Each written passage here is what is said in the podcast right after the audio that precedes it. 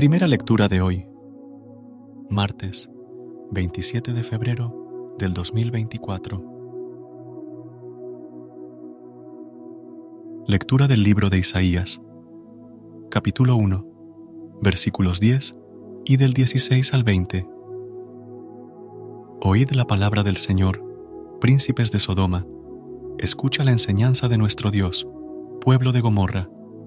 Lavaos, purificaos, apartad de mi vista vuestras malas acciones, dejad de hacer el mal, aprended a hacer el bien, buscad la justicia, socorred al oprimido, proteged el derecho del huérfano, defended a la viuda.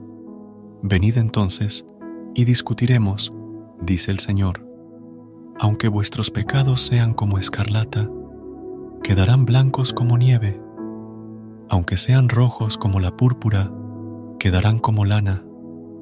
Si sabéis obedecer, comeréis de los frutos de la tierra.